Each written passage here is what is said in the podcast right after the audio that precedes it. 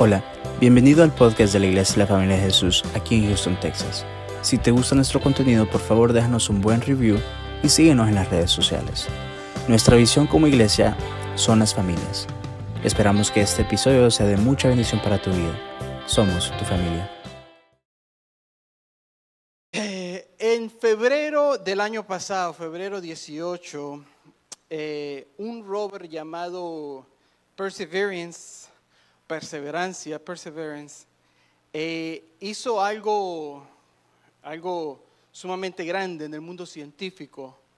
Este rover aterrizó en la superficie del planeta Marte eh, y fue un éxito completo desde el principio que comenzó la misión hasta que aterrizó en febrero del año pasado en el planeta hay muchas cosas que se pudieran decir de, esta misión en sí, ¿verdad? Fue una misión enorme que ustedes se podrán imaginar. Pero una de las cosas que me llamó bastante la atención estudiando y, buscando información acerca del tema es que el planeta Marte, hermano, para que vean la complicación de lo que estoy diciendo, el planeta Marte está más o menos a una distancia de aquí de la Tierra aproximada, a una, una distancia promedia de 163 millones de millas de distancia. 163 millones de millas. Nomás para que vea un poquito el, gran acontecimiento que fue esto. Pero dependiendo en la posición astronómica que está el planeta Tierra, la distancia de aquí a Marte puede llegar a ser de 399 millones de millas de distancia. no, es, no, es, algo que está cerquita, imagínate, ese número no más como pensarlo, es algo que es difícil de captar con nuestra mente finita. Pero esa es la distancia que está este planeta. No solo eso, e, eso es una parte, claro, pero la velocidad que se requiere para que una nave espacial, o en este caso este rover que fue Perseverancia, para que pueda salir de la gravedad de la Tierra, se necesita estar viajando más o menos como a 25 mil millas por hora para poder salir de lo que conocemos como la gravedad de este planeta. Es decir, que se requieren fuerzas astronómicas literalmente. No tan solo eso, pero el tamaño del planeta Marte, si lo comparáramos con el tamaño de la Tierra en donde vivimos, es más o menos como un 60% del tamaño de nuestra Tierra. Un ejemplo, bueno, el diámetro de la Tierra es de 12 mil kilómetros y Marte está solo 7 mil kilómetros. Es decir, que es mucho o tal vez sustancialmente más pequeño que la Tierra. Ahora, la locación donde este rover iba a aterrizar era un cráter en la superficie marciana que está hacia el norte, que es más o menos, preste atención, de 45 kilómetros en diámetro. En diámetro, perdón. So, el diámetro de este cráter que se hizo en Marte es no más de 45 kilómetros. Acordémonos que está a 163 millones de millas y tiene que aterrizar este rover en un cráter tan pequeño como 45 kilómetros. Para que tengan un punto de referencia, para los que conocen el Lake Livingstone, es más o menos de 45 kilómetros de grandeza si lo mide de largo a largo. Y no solo esto, sino que aún hay más, como dicen por ahí. El área donde el rover tenía que aterrizar era un área de interés para el mundo científico. Y este era un área que el cráter se presume que era un lago hace muchos años atrás. Y, ese cráter que se llama uh, se diría en español, G0, eh, tiene una entrada, tiene como un delta en la parte norte y es el área de interés para los científicos porque querían estudiar esta área del lago.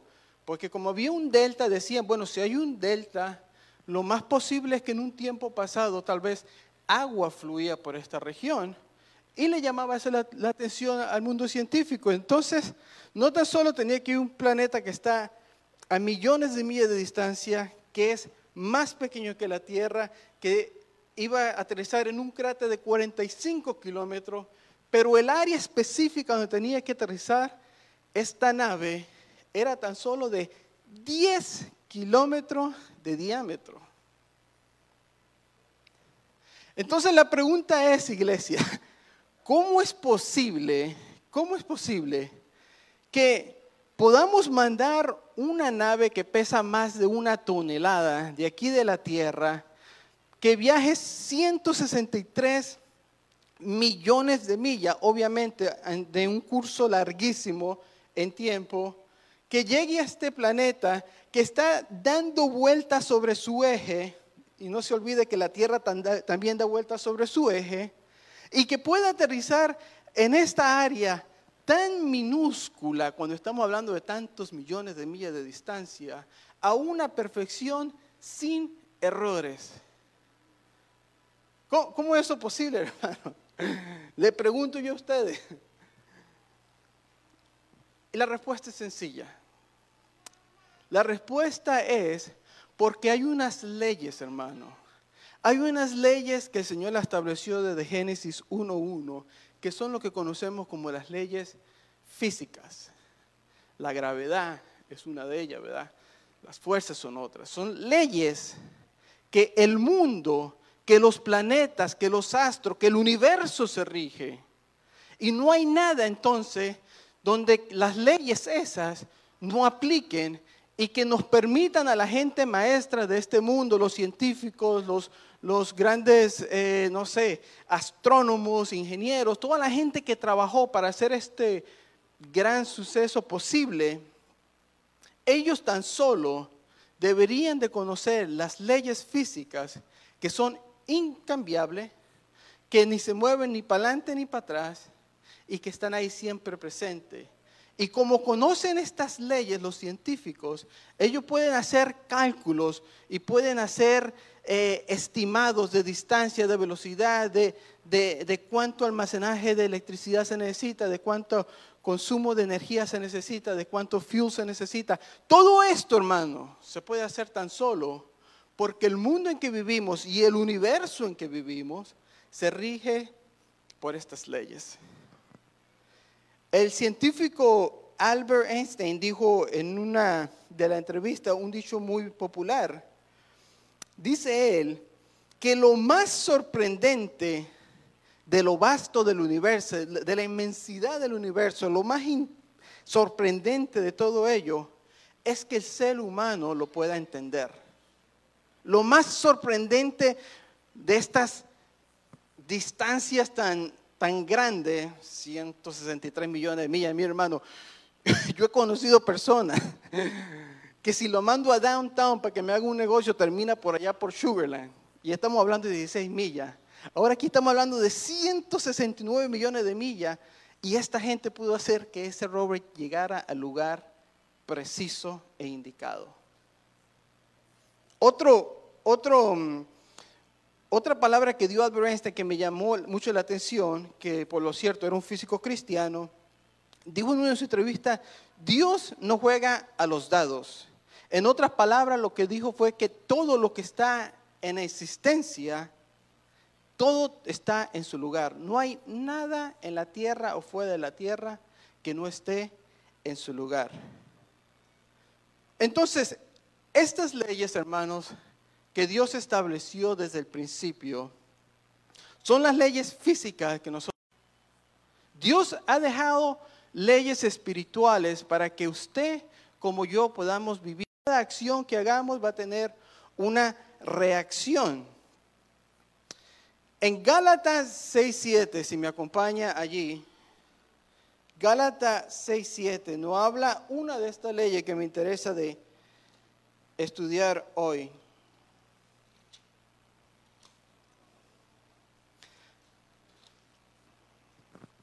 Me da un amén cuando lo tenga, por favor, hermano.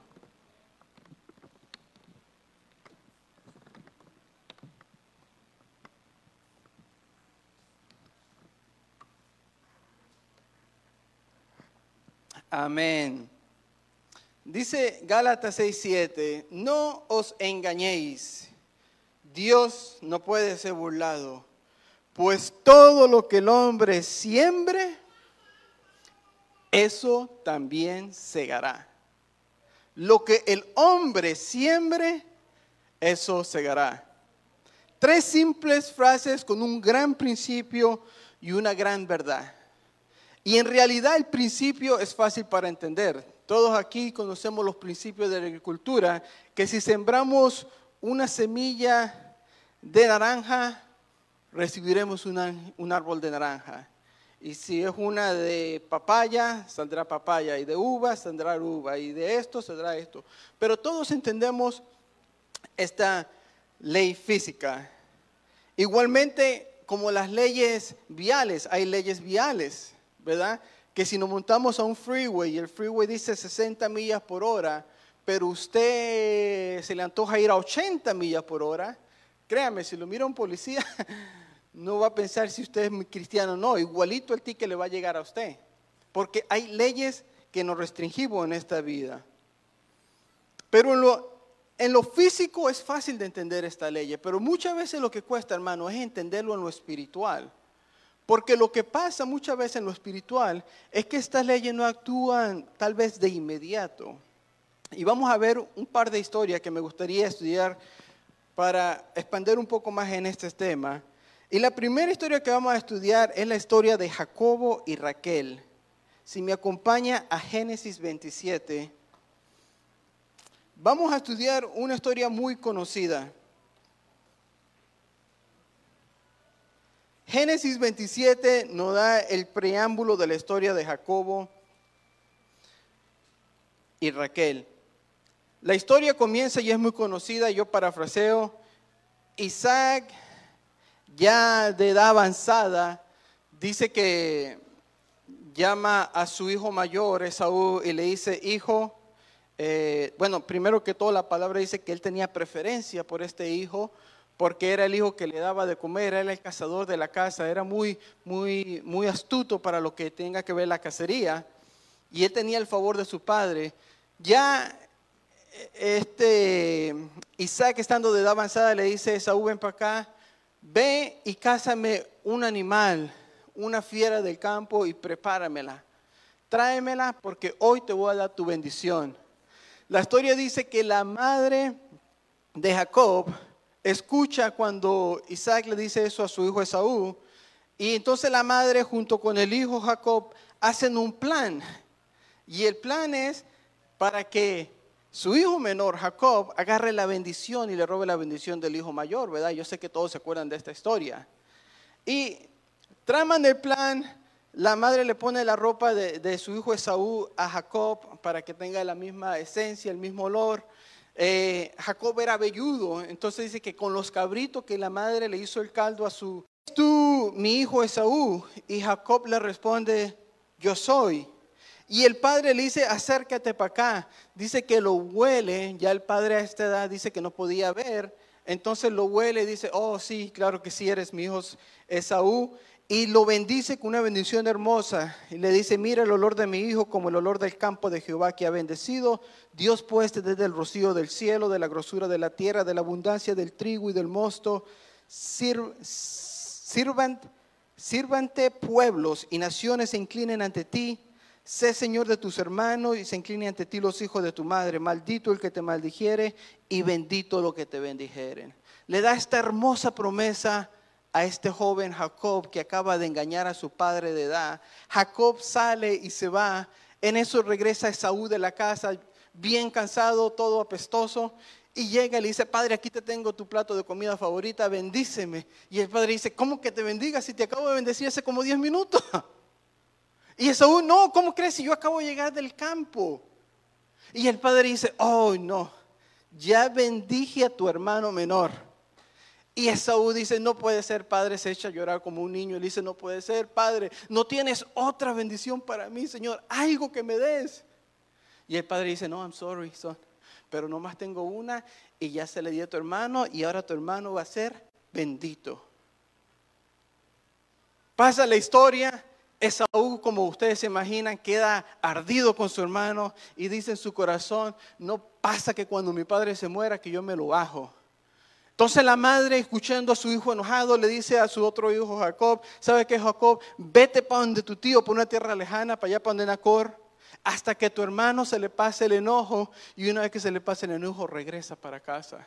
Bueno, se fue para allá, para, para esta tierra lejana y ahí es donde cae la historia de Raquel. Se encuentra con la hija de su tío Nacor, Raquel, y la historia dice que Jacob se, enamora de la chica. Pierde su sentido, dice, uff, esta, esta sí es para mí. Llegamos al capítulo 29. Pero por un, por un momento, tal vez muchos podamos pensar, pareciera que Jacob se salió con la suya. Pareciera que Jacob engañó a su padre que no podía ver, que ya estaba de edad avanzada, que, que hizo algo que no debería hacer porque le estaba robando la bendición a su hermano, y se fue y todo salió bien. Por un momento nos da ese airecito de que este joven se salió con la suya, que este joven hizo una maldad y se salió con la suya, porque la verdad no, hasta ahorita no hay ninguna clase de, penitencia. Pero la historia sigue corriendo y después dice la, la palabra que cuando Jacob, ya estamos en el, en el capítulo 29, ve a Lea, se enamora y habla con su tío Labán y le dice, tío, ¿sabes qué? Estoy, pero lo quito por tu hija Raquel. ¿Qué, ¿Qué, podemos hacer para yo poder casarme con ella? Y el tío le dice, pues fácil, sobrino, tú trabajame siete años y al final de los siete años yo te doy mi hija. Dijo Jacob, bueno, está bien, si son siete años, buenas ideas que da la Biblia, ¿verdad? Eh, si son siete años, pues no hay problema. Se le pasan los años volando al joven. Llegamos al día de la boda. Ya vamos por el capítulo 30 más o menos, o el final de 29. Llega el día de la boda, todos alegres, Jacob listo con su smoky, preparado el hombre para recibir su, su mujer Raquel. ¿Y qué pasa? Pasó la fiesta, tomando, comiendo, celebrando, todo bien se van a su, a su cuarto y cuando se levanta en la mañana se lleva la gran sorpresa. Mire qué sorpresa. ¿Qué sorpresa fue esa? Le dio la hija mayor en vez de darle el tío su hija menor. Y aquí, en este punto de su vida, que fue que Jacob aprendió una lección. Y esa lección es la misma lección que leímos al principio de la escritura, ¿verdad? que todo lo que nosotros sembramos en esta tierra, hermano, sea para bien o sea para mal, va a dar su fruto, hermano. Va a dar su fruto. Sea que usted plante amor en sus hijos, sea que usted plante amor en su esposa, sea que usted plante amor en su iglesia, o sea lo contrario, sea que usted plante odio en su familia, sea que usted plante odio con sus amistades, o sea que usted plante odio a su entorno, sea lo que usted haga, hermano, es una decisión totalmente personal. Pero algo sí le aseguro, así como las leyes físicas no se quiebran y podemos mandar una nave desde aquí de la Tierra a un planeta que está a millones y millones de millas, igualmente eso que plantemos hoy, hermano, va a tener su fruto a su tiempo. El llamado para esta noche, iglesia, es para que como iglesia podamos plantar esa semilla de amor. El amor, el amor, el amor. Y no se puede hablar de plantar sin hablarse del amor. Porque el amor es lo que cubre la multitud de pecados. So, la historia de, de Jacobo nos enseña algo crudo y triste de la realidad humana. Que cuando hacemos algo malo, cuando plantamos una, semilla mala, esa, pues, esa semilla algún día va a dar su fruto. Y este joven lo aprendió de una manera bien difícil. Pero no me gustaría quedarme ahí porque sentiría que estaría enseñando algo negativo. Y me gustaría ir un poquito más allá de, de esa circunstancia. Y para eso me gustaría agarrar otra historia, que es otra historia muy común, es decir, que la voy a parafrasear igualmente, porque yo sé que todos están aquí acostumbrados a esta historia, y es la historia de Acab y Jezabel. Si me acompaña a Primera de Reyes 21, por favor.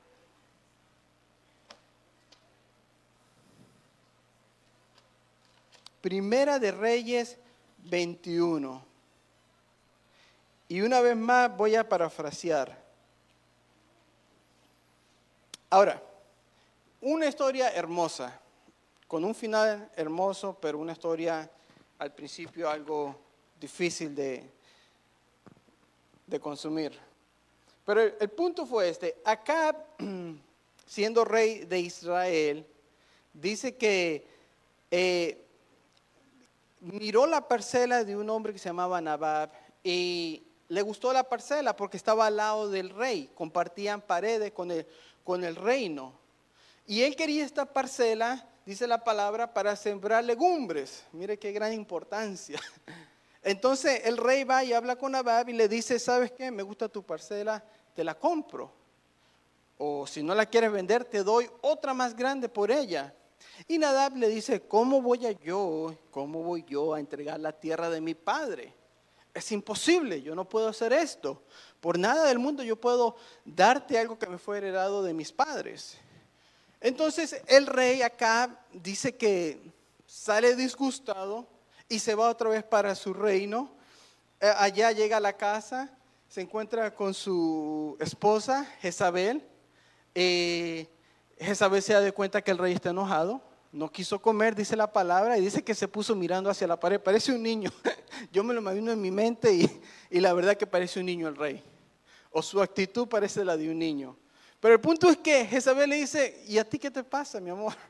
Y dice, no, es que fui a hablar con aquel Nabá para que me vendiera esa parcelita que tiene ahí y no quiso. Dice que no puede, que porque es una heredad de su padre y que no me la quiere vender y que aquí, que allá.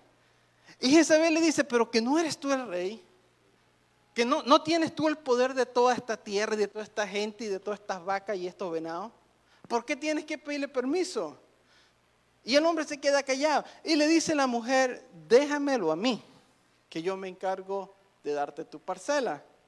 Entonces la mujer hace un complot, hace un plan en la cual envuelve a su marido. Y el plan era algo macabro, propuso tres días de, de oración y ayuno se la vamos a quitar del todo y se la quitan. Pasa eso y, wow, algo difícil. Acaban de matar a un hombre injustamente, le quitan su parcela y el rey se queda ahora con su parcela para sembrar su legumbre. Pero pasa algo interesante. Viene un profeta y se encuentra con Acab. Y le dice, mira Acab, el Señor me da una palabra para ti. Y el Señor dice que donde los perros lamieron lamieron la sangre de Nabab, allí mismo lamberá tu sangre. ¿Y saben qué pasó después? Acab, uno de los hombres más perversos de la Biblia. Si usted lee su historia, es sorprendente la clase de atrocidades que este rey hizo junto con su esposa.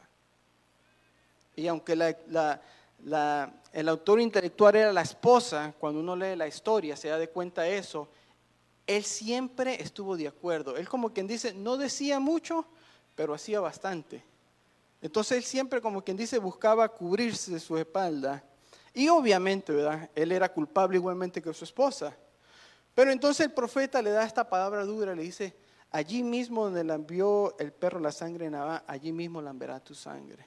Pero este hombre, una vez más, que era malo, que crió altares para Cera, para Baal, para todos estos dioses que andaban por el área, hizo algo sorprendente. Y a mí siempre me llamó la atención esta parte. Dice la palabra que cuando yo, eh, ese, ese veredicto hacia él, en el versículo 27-29, dice que Acab, oyendo esta palabra, rasgó su vestido, puso silicio sobre su carne, ayunó y durmió en silicio y anduvo, humillado entonces la palabra de Jehová vino otra vez a Elías Tisbista diciendo, ¿no has visto cómo Acab se ha humillado delante de mí? Pues por cuanto se ha humillado delante de mí, no traeré el mal en sus días. En los días de su hijo traeré el mal a su casa. Y por esto me llama mucho la atención esta historia. Porque aquí vemos un hombre malo, malo, malo, malo con el extenso de la palabra. Un hombre que hizo atrocidades, erradicaron a todos los profetas de Israel, excepto 400, que el mismo Señor guardó, más Elías.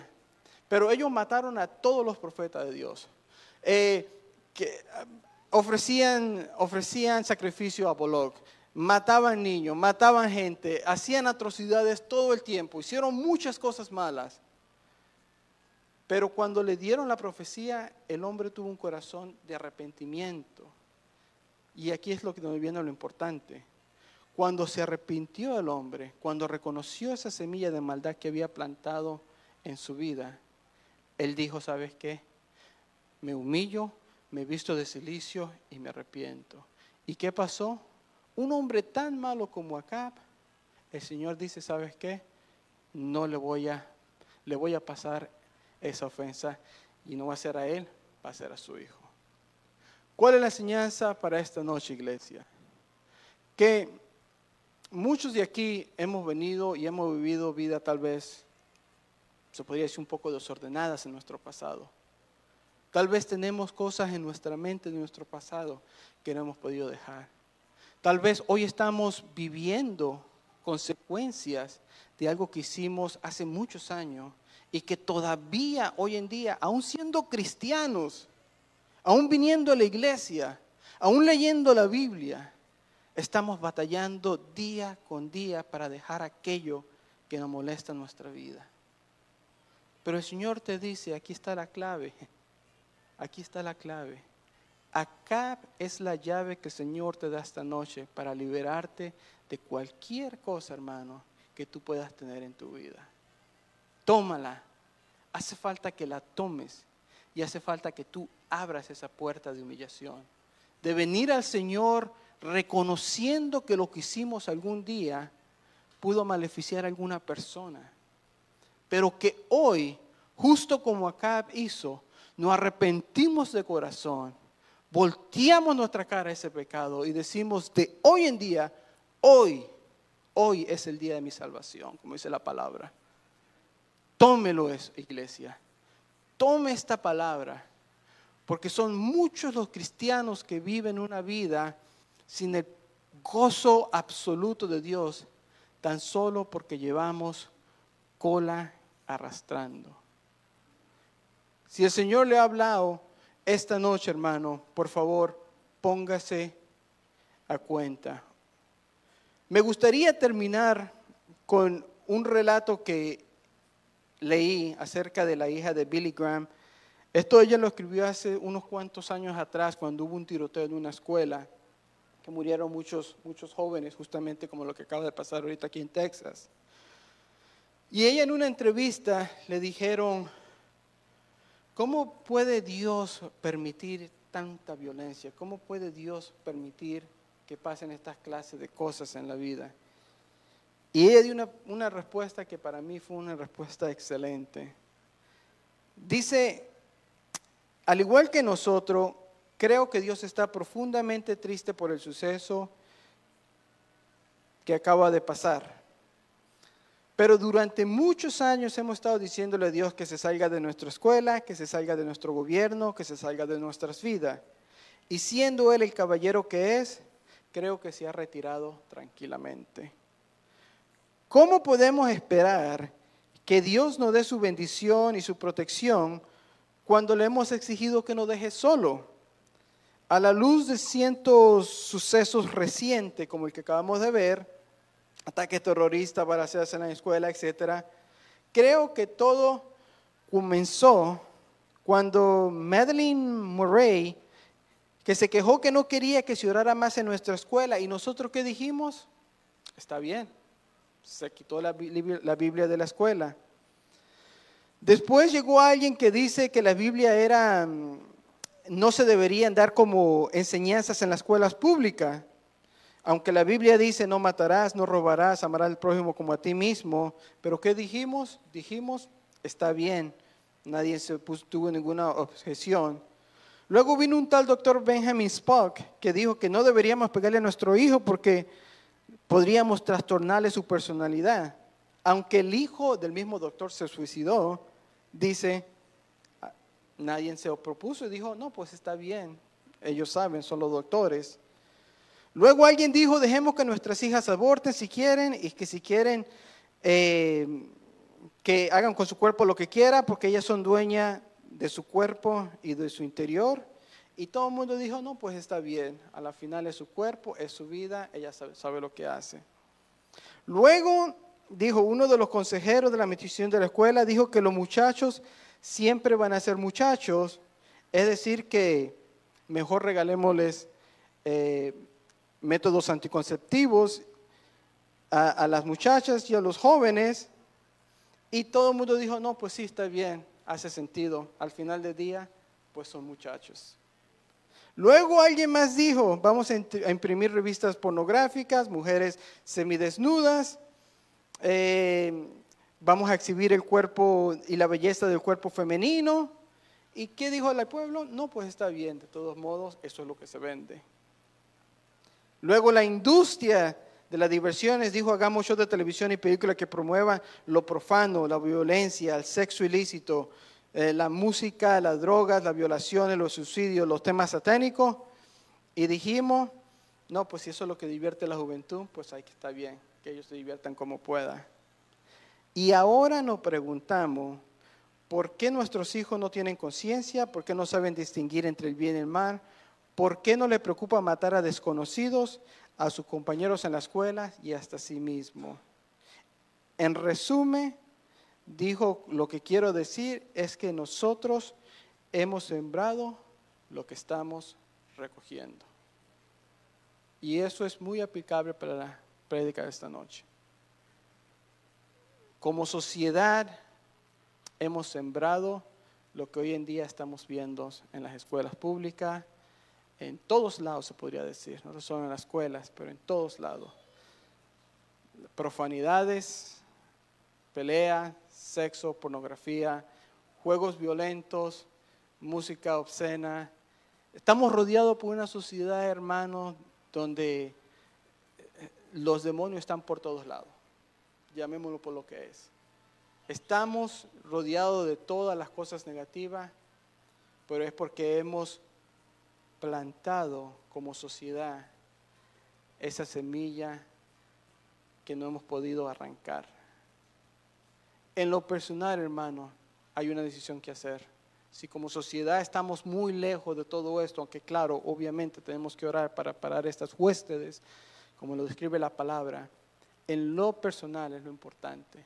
Nosotros debemos cortar cualquier raíz de amargura, cualquier semilla de rencor, de pelea, de daño que hemos hecho a alguien y ponernos en cuenta con el Señor.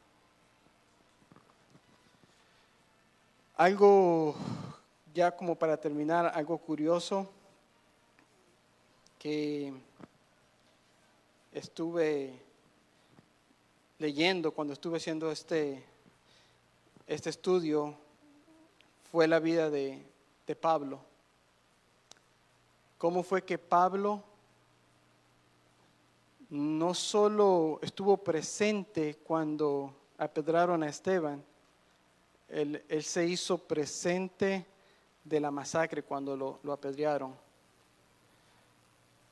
Y cuando uno lee la Biblia y estudia la vida de Pablo, uno se da de cuenta que Pablo muchas veces dice él mismo, he estado casi muerto, me han apedreado, me han azotado, me han dado por muerto yo no sé cuántas veces.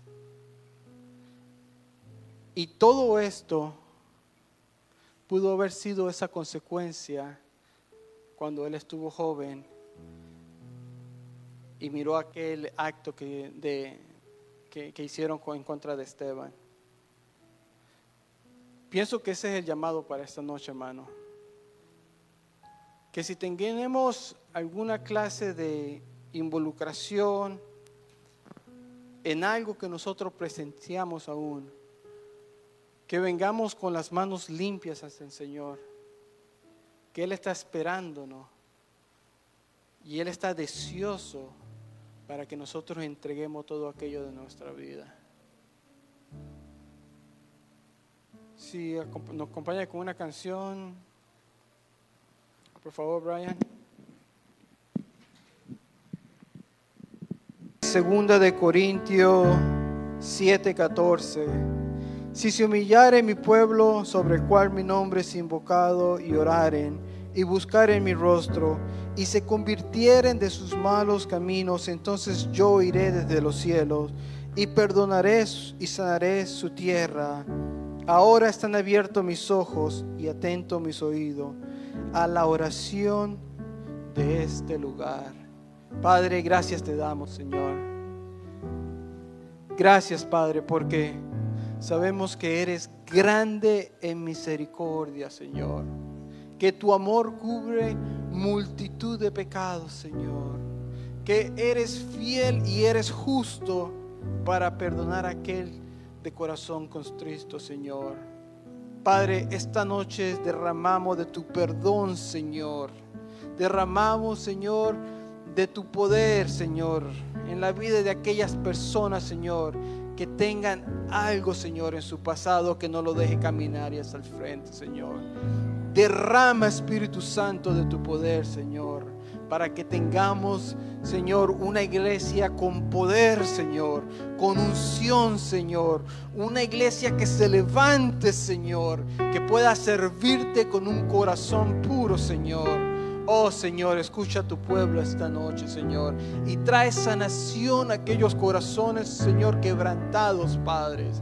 Que sea tu Espíritu Santo, Señor, remediando aquellas vidas, Señor, que en un pasado fueron dañadas, Señor, que en un pasado fueron, Padre, eh, Señor, maltratadas, Señor. Sé tú trayendo sanación, Señor. Oh Padre, y si en algo te hemos pecado, Señor, que te hemos dañado, Señor, que no te hemos representado bien, Señor, perdónanos, Señor. Perdona a tu iglesia, Señor. Perdona a tu pueblo, Señor, y perdónanos individualmente, Señor. En el nombre de Jesús, Señor, oramos a tu santo nombre y la familia de Jesús dice, amén, Señor. Pueden ser despedidos.